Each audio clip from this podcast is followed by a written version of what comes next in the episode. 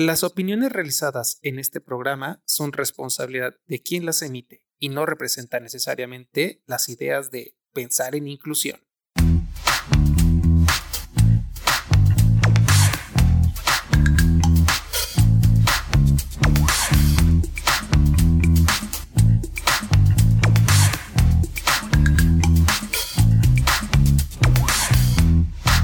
Hola a todos, eh, sean muy bienvenidos a nuestro podcast Pensar en la Inclusión. El día de hoy vamos a estar hablando con un directivo del el nivel medio superior.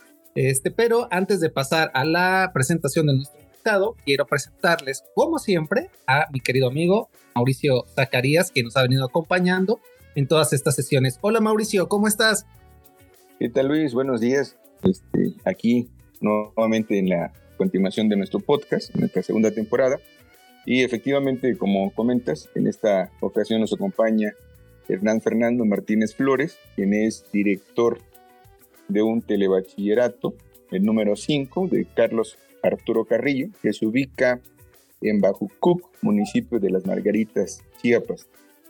Les comento que Hernán es de profesión químico farmacobiólogo, tiene una maestría en docencia y un doctorado en educación.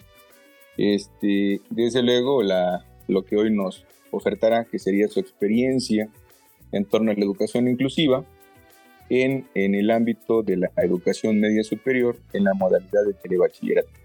Hernán, bienvenido, muchas gracias. Buenos días, muchas gracias, eh, doctor Mauricio, eh, maestro Luis Antonio, muchas gracias por la invitación y este, pues estamos para, para servir y, este, y para dar algunas experiencias que hemos tenido este, en esta situación. Ok, muchísimas gracias Hernán. Hernán, para entrar en materia, platícanos para, para ti qué es la, la inclusión educativa. Eh, bueno, primero este, vamos a definir el concepto. Según la Organización de las Naciones Unidas para la Educación, la Ciencia y la Cultura, en su documento conceptual dice que es el proceso de identificar y responder a la diversidad de las necesidades de todos los estudiantes a través de la mayor participación en el aprendizaje, las culturas y las comunidades, reduciendo la exclusión en la educación. También involucra cambios y modificaciones en contenidos, aproximaciones, estructuras y estrategias con una visión común que incluye a todos los jóvenes del rango de edad apropiado, apropiado para la educación, en el sentido de la Organización de las Naciones Unidas, que es la UNESCO, y en términos este, de diccionario digital, el concepto se define como el proceso que permite abordar y responder a la diversidad de las, de las necesidades de todos los estudiantes a través de una mayor participación en el aprendizaje y reducir la exclusión del sistema educativo. Con mis palabras, la exclusión, la inclusión, perdón, educativa es este, la integración de los jóvenes eh, con eh, características de aprendizaje diferentes eh, a la educación, teniendo las herramientas o contando con las herramientas necesarias para su atención. Y, y, en esto que comentas de la definición que tienes de la UNESCO, sí cuando hablas de, o ahí se señala, atender la diversidad de todos los alumnos. Sí. ¿Cómo lo han vivido ahí en el telebachillerato? Bueno, eh, antes que nada, eh, pues el, el, subsistema educativo del telebachillerato estatal nace en el año 1994 con la problemática que se suscitó con la, el levantamiento armado de las comunidades indígenas, considerado como el movimiento zapatista, ¿va? Ahí hay una conexión entre el gobierno y, los subsistemas educativos, sobre todo de Veracruz, que se adapte el sistema de telebachillerato a las comunidades. En todas las comunidades este, eh, rurales del estado de Chiapas, sobre todo en las comunidades indígenas. Eh, nosotros estamos ubicados en Bajucú, municipio de Las Margaritas, que es una comunidad este, originaria de la lengua tojolabal, eh, lo cual, eh, pues de alguna manera, los contenidos temáticos que se manejan en educación media este, es de un nivel, eh, vamos a considerarlo así, para los jóvenes que de la diversidad existente en los medios urbanizados.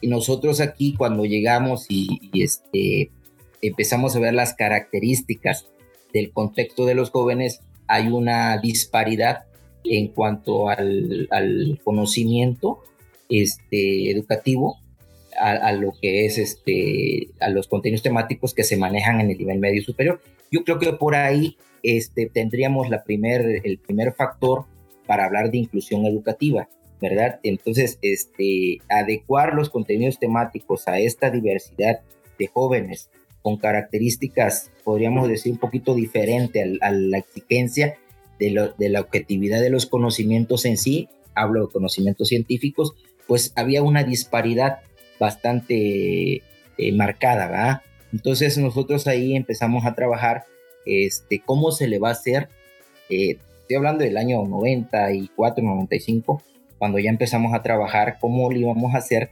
adecuar los contenidos temáticos de un nivel científico bastante grande, por así llamarlo, a un nivel educativo donde los jóvenes por, por lo menos sabían hablar el español, ¿no? Entonces ahí empezamos a nosotros como a, a idear estrategias de cómo poder nosotros atender a los jóvenes este, de estas características de aprendizaje. ¿ah? Eso refiriéndose a la inclusión educativa, porque eso sería como un escaloncito para estar todos en, la misma, en el mismo contexto del nivel educativo que exige el, este, este nivel de educación media, ¿no? Gracias. Eh, fíjate que es bien interesante esto que platicas. Digo, muchas veces eh, tenemos esta perspectiva, ¿no? De, de la inclusión visto desde el, desde una, desde una igualdad, ¿no? Una igualdad de condiciones para los estudiantes. Pero acá, digo, no, no, sé, no digo que sea diferente, pero se da a través de un movimiento social, O un fenómeno social que pues de alguna manera altera el contexto y, y, que también exige esta inclusión para estos chicos. Este, por ahí este, te, te, te, platico que en algún momento me tocaba ver a estudiantes lacandones que al llegar a la secundaria eh, ya, o, ya no entraban a la secundaria o, tenían que modificar algunos, eh, algunas costumbres, por ejemplo, el cabello. Llegas a la secundaria y tienen que cortarse el, cabello. Y entonces, para ellos es de mucho valor este, este símbolo ¿no? del, del, cabello. Así Y aprovechando, ya nos contextualizaste más o menos cómo está el tema, pero, pero de tu persona, ¿en qué momento empiezas a ver esta importancia de la inclusión? Eh, no, como directivo, como profesor, ¿no? Y también como, como, individuo, ¿no? Eh, eh, esta idea de, que te llama, porque seguramente te llamó la atención o algo provocó en ti que detonó trabajar sobre el tema. Sí, este, primeramente, pues como ser humano, ves estas diferencias, ¿no? Tú la percibes como ser humano porque pues tú estás hablando con los jóvenes y los jóvenes nada más te quedan viendo y el gesto, eh, eh, este, pues te indica que no te están entendiendo en absolutamente nada, ¿no? Entonces dices, bueno, ¿cómo hacerle para que los jóvenes, este, como decimos este, coloquialmente, se rompa el hielo, ¿no? Y tengamos esa este, aproximación a su, a su, a su forma de pensar. Entonces, este, empiezo a notar todo este tipo de situaciones en los chicos y me pregunto cómo le voy a hacer para que los jóvenes este, puedan entender de mejor manera lo que se les esté explicando o a dónde se les quiere llevar con los conocimientos científicos. Y por ahí nosotros manejamos una, una este, asignatura que se llama capacitación para el trabajo. Incluso aquí en Bajucú es frío y se me ocurre este, hacer una panadería empezar a hacer pan en esta asignatura. Entonces este, les planteo esto a los chicos, los chicos y las chicas se entusiasman y se hace la creación del pan. Pero la intención, aparte de, tener esa empresa, esa empresa pequeña de panadería, la intención era conocerlos. ¿sí? Ya en otro, en otro ámbito, ya fuera de la escuela, como bien dijiste Luis, cuando llegan los chicos y traen su atuendo, porque así se le llama atuendo étnico, este, también llegan otros chicos, como ellos les llaman cashlanes, que ya no hablan el, el pues como que hay una diferencia en cuanto a, la vestimenta. Y de ahí hay un parteaguas, ¿no? De que ya no me junto con ellos, y empiezan a excluirse. Entonces, eso también lo observé y dije, bueno, vamos a hacer la panadería y a través de la panadería que se convertía en el horno y en el fogón, haciendo la masa y todo eso, empiezo a conocerlos, empiezo a conocer, pero todos hablando la misma lengua y el que era excluido ahí era yo, porque pues yo no hablaba, yo no hablaba su lengua, todos se reían, ¿no? Y, todos contentos y, risas y risas, ¿no? Y yo así como que, ah, ¿qué, hago, no? ¿Qué, qué, qué, qué, este, necesito tener para poderlos este, entender? Y ahí ya no, ya no es la inclusión de los jóvenes, ya es la, la, la, inclusión de mi persona, cómo hacerle. Y entonces me empieza, me empieza este, a surgir de que necesitaba como ser humano, este, por lo menos tener dos, tres cursos de Tojolabal para tener más o menos una idea de los conceptos que manejan coloquialmente en sus pláticas y ya por lo menos darte una idea de cómo este, poderlos, este, eh, ahora sí que enganchar o engranar para que los puedas jalar a, los conocimientos que se tienen en cada una de las asignaturas, ¿no? Entonces por ahí empieza, empiezo a observar toda esta situación porque yo vengo de Puebla, trabajé en Puebla, trabajé en Jensen Farmacéutica y es totalmente diferente la atmósfera que tenía yo eh, eh, este, en este trabajo al trabajo después que tengo en el 1995 y me involucro en esta situación este, educativa que, afortunadamente me apasiona. Entonces empiezo a notar todo esto y ahí es donde me, me inicio todo, ¿no? Ahí es donde empiezo a, a, ver todas esas necesidades y, este, y parto de ahí, empezamos a observar, observar llegan mis compañeros, este, armamos un equipo de trabajo porque somos, éramos tres en 1995, al, al 2000 éramos tres maestros y bendito Dios me tocó este, trabajar con dos compañeros también que venían de otros lugares, eh, involucrarnos a los contextos indígenas y tuvimos la misma, la misma eh, eh, percepción del contexto donde nos estábamos integrando. ¿no? Entonces, nos surge esta situación de, poder este, atender a, esto, este, a, estos tipos de chicos con estas características y empezar a, este, a ver cómo lo íbamos a hacer. ¿ah? Fíjate que tocas ahí un tema bien interesante y es que entonces, ¿qué están haciendo los profesores o qué está haciendo la sociedad para que realmente se dé la inclusión? Es decir, no solamente es observar al chico o la chica con un problema de de, inclusión, sino es qué hace la sociedad para que la inclusión se dé y haya y exista realmente lo que busca este, eh, pues este ideal, si lo queremos plantear de esta manera.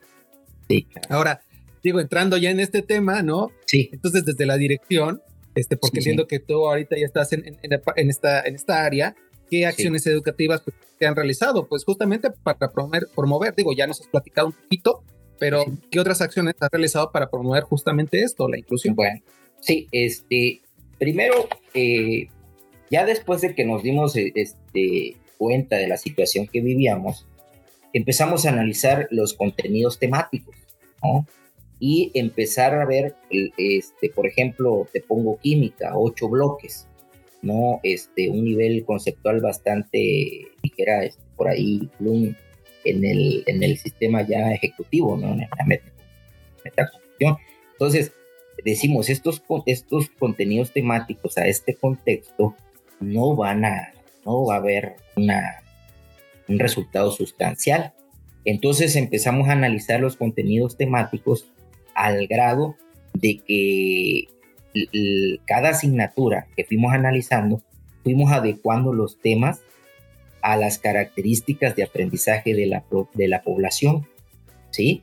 Entonces, con eso nosotros empezamos a hacer el primer, este, como la primera estrategia, porque primero tienes que ver eh, eh, la situación, ya la observaste, bueno, vamos a, a, involucrarnos.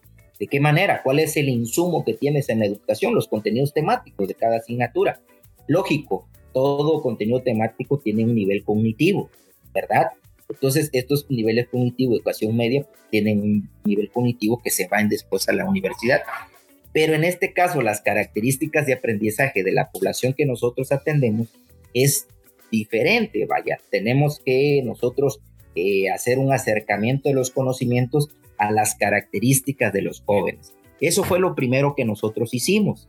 El segundo fue que este, concientizamos, nosotros los maestros nos concientizamos este, para que pudiéramos atender a los jóvenes eh, de esta cultura, ¿no? Eh, ver la manera de ser un poco eh, en la explicación en las aulas, utilizar conceptos un poquito más coloquiales, para que el chamaco lo entienda, porque pues este, no me dejan mentir aquí entre camaradas, cuando nosotros hablamos así ya fluidito, salen las groserías, etcétera, ¿no? Pero los chamacos eso es lo que más entienden, ¿no?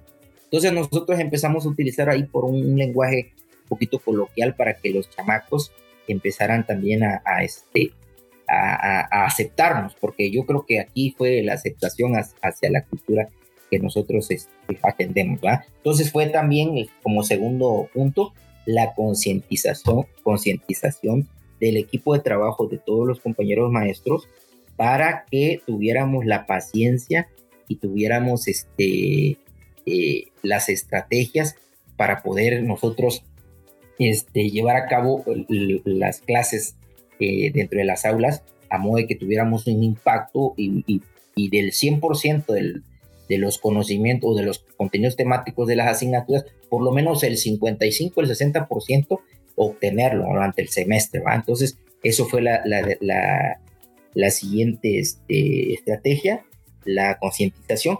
Y tercer, tercer punto fue detectar dentro de la comunidad estudiantil hay chicos un poco más despiertos y otros chicos este, que no, no participan, este, son, se cohiben, las chicas este, se echan el cabello hacia adelante, no te ven a los ojos. Entonces empezar a detectar ese tipo de problemática que traían los chicos y las chicas y podernos acercar a través de las estrategias culturales y deportivas, ir viendo, este, ganándonos la confianza para que posteriormente eh, diagnosticáramos cuál era, la, situación del comportamiento dentro del aula del joven o de la jovencita con mucha pena. Ah, o sea, hay chicos, chicas con mucha pena o traen un problema ya este, eh, de, su, de su casa. Era detectar. Y por último, ahorita estamos trabajando con adecuaciones temáticas a las necesidades de los estudiantes y por supuesto a, a las características de aprendizaje que cada uno de ellos trae. ¿sí? Este, muchas gracias, este, Hernán. Interesante todo el planteamiento. Fíjate que estoy notando ideas que estuviste expresando anteriormente y quisiera no para la, la, siguiente pregunta que tenemos. Por ejemplo, esta idea del aprendizaje cultural que el chico tiene, la manera en que él ha asumido su cotidianidad y este, el comportamiento que tiene en la escuela. En una escuela que llega a enseñar ciencia, como ha subrayado actualmente eh, en, en, tus comentarios. Y también este, hoy que si bien el tema es inclusión educativa, nos das otra mirada, porque la mirada sería desde esta escuela, está sentada en una zona este, donde hay pueblos originarios, de esta diferenciación que haces entre el Caxtlán y el, y el, y el que no es Caxtlán, y esta segregación y, que, que, el estudiante realiza con su mismo par, y cómo ve al maestro. Eh, pero también hace rato mencionabas sobre la mirada que, tiene, eh, que ha tenido la política pública y en este caso la política educativa para que a partir de un movimiento eh, social se hayan establecido los telebachilleratos y, y, en esta atención pudiéramos pensar que hay inclusión educativa. Desde la política este, y desde la ley pareciera que, que, eso está ya atendido. Sin embargo, desde la cotidianidad, este es otro asunto que, que, que este tema sigue siendo tema de debate y no sé si haya norma que lo pudiera regular, cómo nos debemos incluir todos. Creo que en este respeto, en la diferencia, uno con otro, y hacemos comunidad, y, hacemos esta sociedad en la que estamos involucrados. Eh, ante ello, entonces, ¿cuáles son o cuáles han sido para ti como director eh, esos principales logros que se han realizado desde eh, tú y tu personal docente, tú y tu directivo o tu jefe inmediato superior para promover la inclusión educativa desde ese contexto donde nos estás visitando ahora? Sí, este, bueno, en los 25 años que estoy ahí en Bajucú, este, los logros lógicos se pueden observar ahorita de que de 1994 al 2002 eh, la escuela era de tres maestros.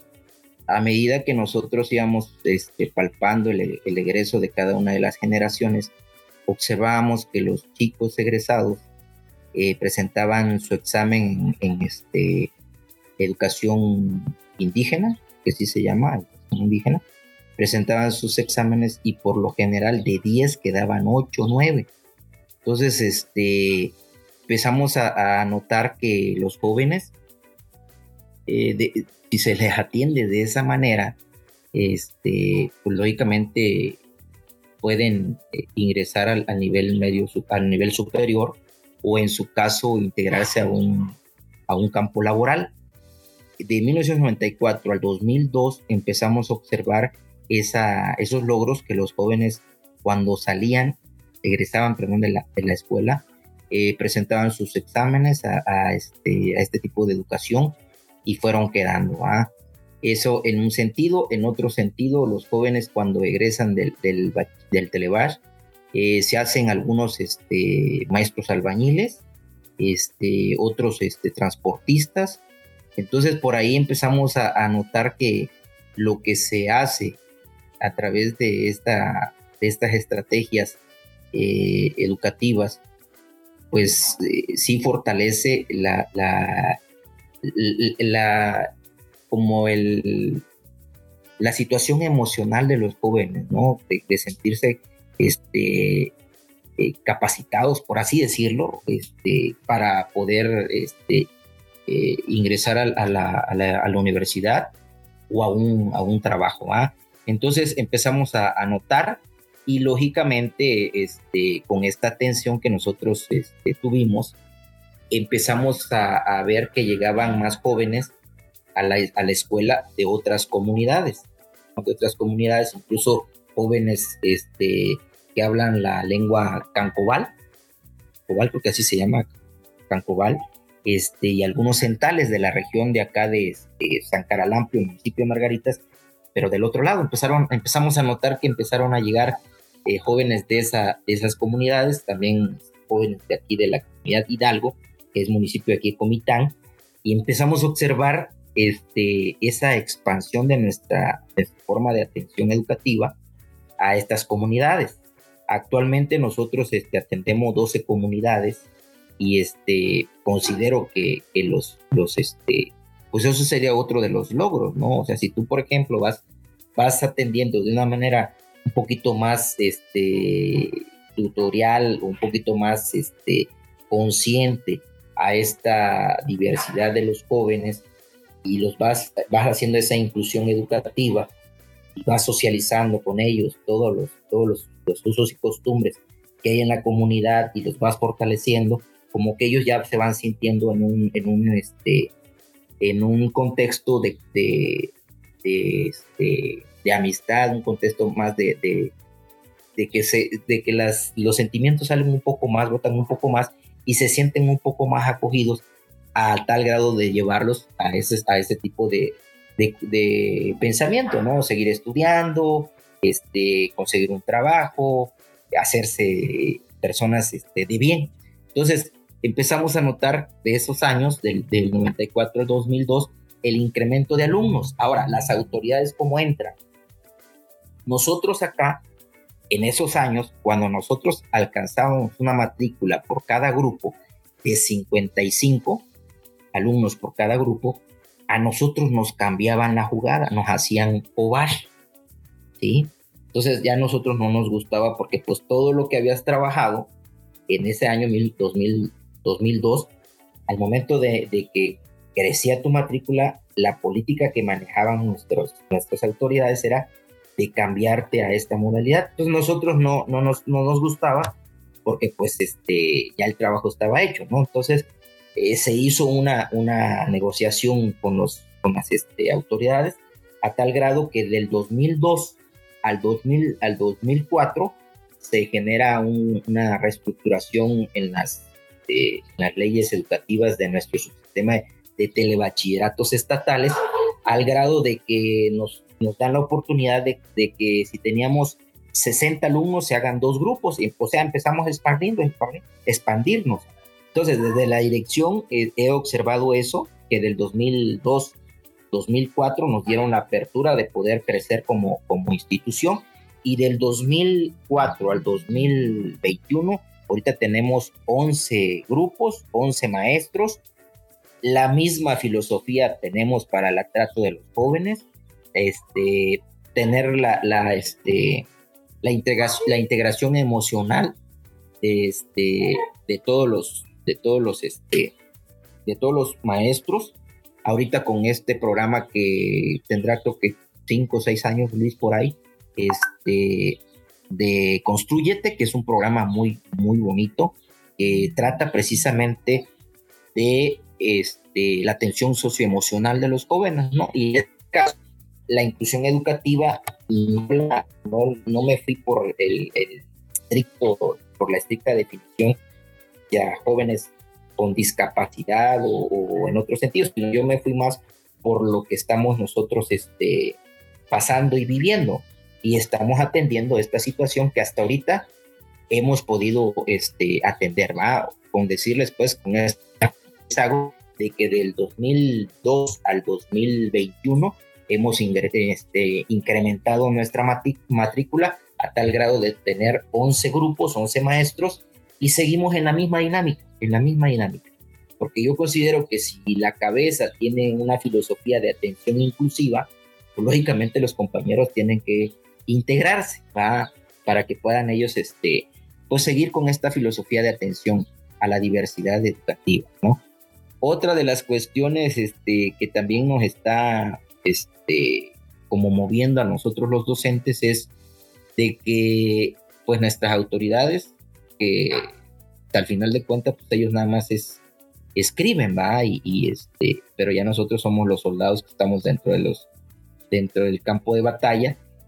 Eh, hemos tratado de, de, este, de, que nos den cursos a nosotros los, docentes o buscar cursos nosotros los docentes para que eh, tengamos este, por lo menos el conocimiento de algunos conceptos de las lenguas, ¿no? En este caso, este, su, servidor ha agarrado dos cursos de Tojolabal en la Casa de la Cultura en Margaritas. Mis compañeros los hemos invitado y también ellos han llegado a los cursos de Tojolabal. Eso sería una de las, de las situaciones que, que podemos este, eh, llevar a, a, a, esta, a esta, este cuestionamiento. Otra también es la integración participativa de las madres, padres y tutores en los procesos educativos que esto nos han servido como base para manifestar a las autoridades las necesidades que hemos tenido de infraestructura y la atención socioemocional, ¿va?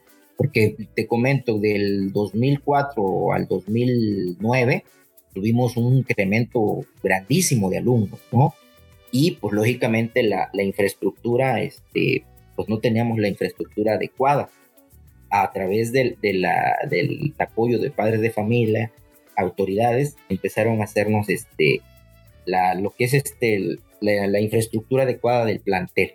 Y en la cuestión socioemocional hicimos este, el vínculo con el DIF de Margaritas, que ellos, este, el Centra de acá de Comitán, que ellos llegan a dar este, cursos de, de motivación para que los jóvenes se mantengan siempre este, alertas, se mantengan siempre con, esa, este, con el entusiasmo que nosotros inyectamos para que puedan ellos sentirse eh, iguales, ¿no? Dentro, del grupo de, jóvenes que comparten el, área del agua, ¿no? Este. Eh, y sobre todo el, equipo de trabajo que, hemos hecho, ¿no? Somos 11 eh, maestros, su servidor como directivo, que hemos tenido este, afortunadamente esa misma este, necesidad de atención, yo creo que esa misma emoción esa misma compartimos ese, ese, ese, ese sentimiento entre nosotros para que podamos este, atender a los jóvenes, ¿verdad?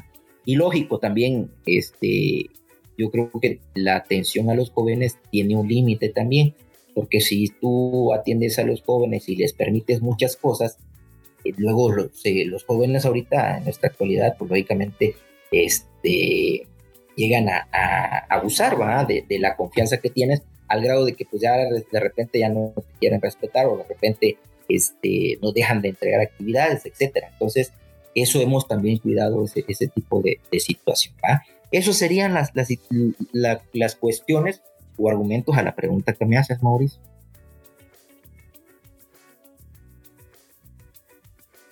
Muchísimas gracias, muchísimas gracias eh, en torno a la pregunta. Fíjate que de lo que expresabas, me quedé con la pregunta. Espero que la puedas enlazar con la otra que, pudiéramos plantearte. Eh, sobre estos eh, estudiantes que egresan del Telebach en la, y, cómo ha sido tu aceptación o cómo se ven ellos en el nivel superior. Digo, porque está documentado que muchas veces el estudiante independientemente del contexto, cuando llega a la ciudad, a la universidad, muchas veces se aleja de la universidad y no porque no pueda, sino porque capacidad tiene.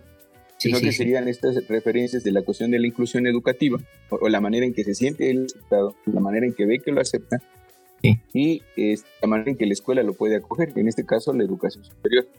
Eh, eh, y creo que has subrayado bastante, muy, muy puntual el asunto porque no estás hablando de la inclusión desde la discapacidad, sino la inclusión desde, desde la cuestión de, de, comunidades que, se nombran pueblos originarios.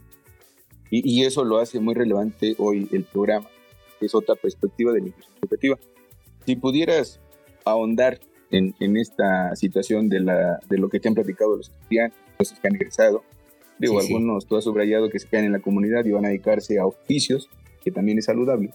Sin embargo, ¿qué pasa con estos estudiantes que se van al nivel superior y que en determinado momento regresaron porque parece que allá la, la, la, cuestión de la inclusión educativa fue más fuerte que su capacidad académica. Así es. Este, bueno, entonces, eh, eh, en ese sentido, voy a, no sé si me vaya a ver muy, muy, tajante en ciertas cosas. Ese es, ese es el problema que detectamos de que los jóvenes cuando ingresan al tecnológico de aquí de Comitán o ingresan a la, a este, UNASH de Comitán, estoy hablando de, universidades eh, públicas, y no, no, no, o sea, están un semestre, un año y después este, eh, se, se, salen, ¿no? O sea, desertan.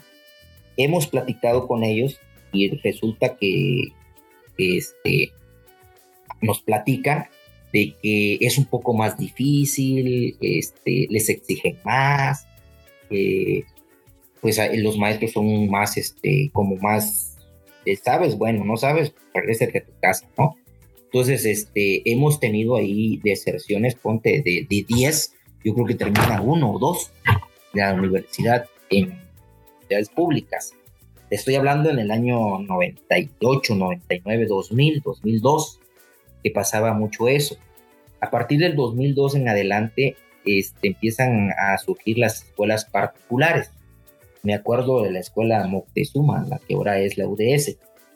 Este, ese tipo de escuelas de particulares, te digo, pues no, no sé si vaya a ser tajante o vaya a ofender, pero este, empezamos nosotros a observar que los jóvenes al ingresar a este tipo de escuelas eh, particulares empiezan a desarrollarse, ahora sí que empiezan a, eh, se, eh, se adaptan, se socializan y terminan la universidad. Cuando nosotros platicamos con ellos, porque estoy hablando de, de 10, 7 se inscriben, 3 eh, no quedan, o dejan al, al, dos, tres meses se salen, los 7 terminan y este, platicamos con estos jóvenes, por así llamarlo como ejemplo, y ellos nos dicen que es un poco más flexible la, la educación. Entonces, digo, bueno, ¿cómo es posible que una escuela pública, como el tecnológico, como la UNASH, este, no terminan la, carrera y en, el caso de las universidades particulares, hay bastantes, terminan, ¿no? Entonces digo yo, bueno, ¿cuál es, el, cuál es la problemática ahí? Y no es tanto eh, el, la, adaptación social, es un poco la adaptación académica, ¿no? Yo creo que por ahí el nivel cognitivo académico es diferente de una escuela pública a una escuela particular, porque pues yo dentro de mi, dentro de mi este, pensamiento, ahora sí que, pues si tú eres este, dueño de una escuela, a ti lo que te interesa es el dinero, te vuelves, este, eh, lo ves la educación mercantilista, como dice la historia, ¿no? Es más el billete que lo que, lo que puedes aportarle al joven o a la joven. Entonces, este, empezamos a, a notar que ya ahorita hay muchos enfermeros, este, hay muchos ingenieros que egresan de la, del Televash, se van a las universidades este, eh, particulares y se están, están formando como ingenieros. Entonces, por ahí, eh, o como ingenieros o como, como eh, enfermeros, ¿no? Ahorita hay una fiebre de, de todos ser enfermeros, enfermeras. Pero en el sentido estricto de la educación pública, los jovencitos que egresan de, estas comunidades de cualquier subsistema de educación media superior, cuando van a las escuelas públicas, sí les cuesta un poco, sí les cuesta un poco este, eh, la nivelación académica y si son chicos que, han demostrado dentro de la este, preparatoria, entre el bachillerato, este, que, que tienen las habilidades, lógicamente ellos son los que terminan en estas escuelas este, públicas, ¿no? Eh, en ese sentido, este, podría yo eh, expresar, pero te vuelvo a repetir, estoy en el sentido, este, tal vez sea ofensivo, lo, comento, pero eso es lo que yo he observado y mis compañeros del equipo de trabajo que tengo hacen la misma apreciación, ¿no? ¿Por qué, ¿Por qué no se van al tecnológico? ¿Por qué no se van a la UNASH? y ahí no te cuesta mucho y decides irte a, una particular, ¿no? Entonces ellos nos argumentan con lo que te acabo de comentar, Mauricio Luis. Sí, claro. Fíjate que ahí este, entra este tema de los paradigmas, ¿no? El, una escuela tradicional, ¿no? Este, y no sé, tal vez en un afán de, de, de tratar a todos por igual, cuando las condiciones y las circunstancias son distintas. Incluso el contexto es distinto.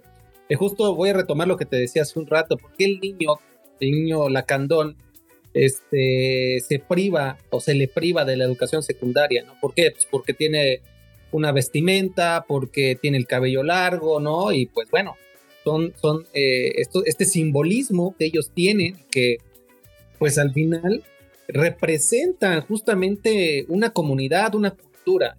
Y ir rompiendo con eso creo que pues sí les afecta, definitivamente.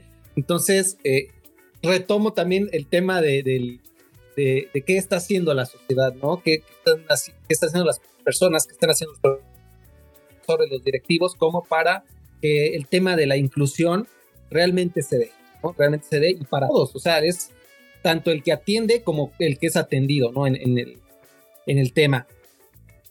Bien, estimado Hernán, ya estamos a punto de cerrar el programa ya, este, digo, está muy buena la plática, pero para ir cerrando. Gracias. Eh, ya nos has platicado mucho, pero de forma específica, sí. estos retos pedagógicos, ¿no? Sobre todo en el contexto de pandemia, pues, ¿cómo los has, bueno, no solo tú, incluso tu equipo, cómo se ha atendido, cómo eh, lo ha enfrentado? Porque pues, es un tema también complejo. si a esto le sumamos la pandemia, es complejo.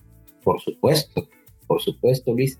Fíjate que este, pues nosotros por la misma necesidad de la dispersión que hay en de, nuestros alumnos, tuvimos que este, trabajar de manera híbrida, ¿no? Y me refiero a la, a la manera híbrida porque fue un concepto que sale apenas de la pandemia, ¿no?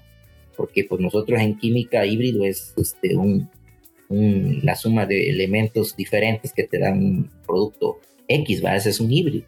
En el caso de aquí de la educación, pues este, es de manera presencial, pero es más digital.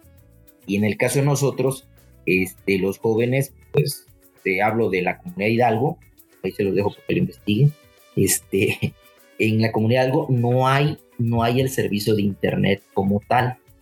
La comunidad de San Caralampio, que está metido de, Plan de Ayala, de Margaritas, hacia adentro, tampoco hay servicio de internet y tenemos alumnos de ahí. Entonces nos preguntamos, ¿cómo vamos a atender a estos chicos? Entonces, con todos los compañeros del equipo de trabajo, decidimos trabajar de forma híbrida. Llegar a los, a los, este, a la escuela de, para atención, lógico, con todo el protocolo de sanidad que se exige, ¿verdad? Este, cubrebocas, este, el, este, la entrada con tapetes, eh, gel de las manos, tomar la temperatura, etcétera, ¿no? Entonces empezamos a trabajar desde el 23 de marzo del 20 en adelante, hemos venido trabajando de esa manera. ¿Cuántas veces los atendemos? Los atendemos de tres a cuatro veces por mes y, este, llegamos. El reto que tuvimos, el reto que tuvimos es de la asignatura de matemáticas de 8, de 12 bloques, vas a hacer un cuadernillo donde integres por lo menos de los, de los 12 bloques, 4 bloques que sean este, digeribles para los jóvenes. Entonces, el, equipo de matemáticos se reúne después de la, primer, del, primer, este, de la primera atención híbrida que tuvimos, se reúnen los compañeros por cada una de sus áreas y empiezan a hacer sus cuadernillos de trabajo. ¿sí? O sea, de los 12 temas, ¿cuáles son los, los, perdón, de los 12 bloques, cuáles son los bloques más sustanciosos que permiten la continuación para, el siguiente, para la siguiente eh, materia? Entonces, ellos empezaron a hacer, con ese reto que tuvimos, el análisis y empezaron a hacer sus cuadernillos de trabajo. Esos cuadernillos de trabajo, eh, en la siguiente visita que tuvimos con los jóvenes, se les empezó a dar.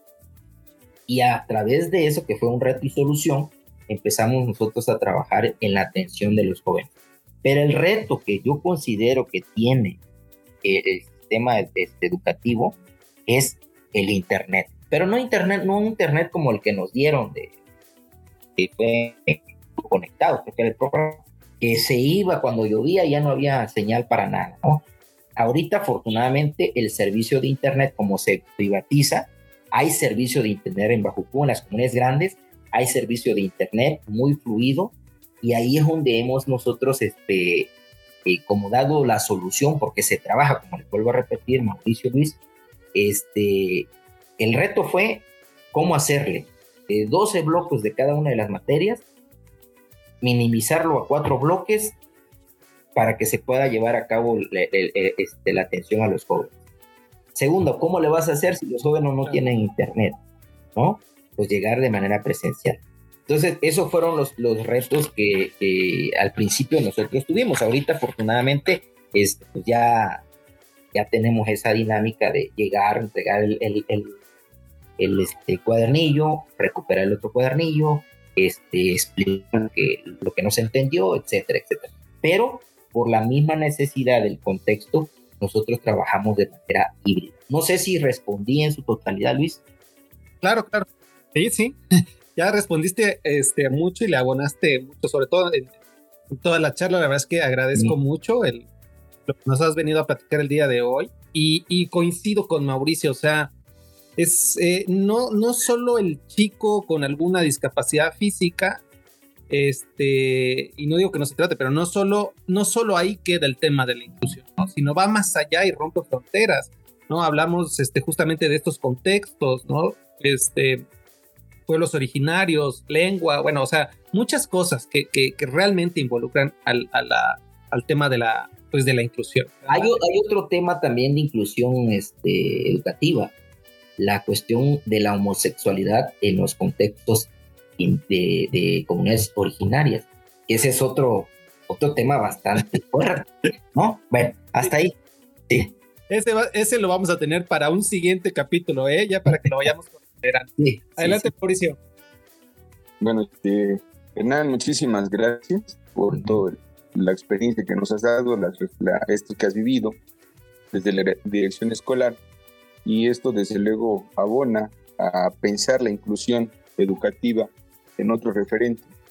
Si bien has puesto sobre la mesa en este momento otro tema, Eh, pensar en inclusión es una constante porque no, es una, no hay una regla, sino que es una cuestión de pensarnos juntos porque estamos juntos, diferentes, y tomar la diferencia no como segregación. Creo que este es un, discurso que también tiene rato que viene cuajándose, pero no termina de, de fraguar, porque se piensa en la inclusión, pero como que en el momento también está el proceso de la exclusión, eh, o, incluso seguirle dando vueltas qué estamos pensando. Pues, agradezco, Hernán, por el tiempo, gracias por darnos esta otra referencia desde, la, desde los pueblos originarios y en específico del nivel medio superior.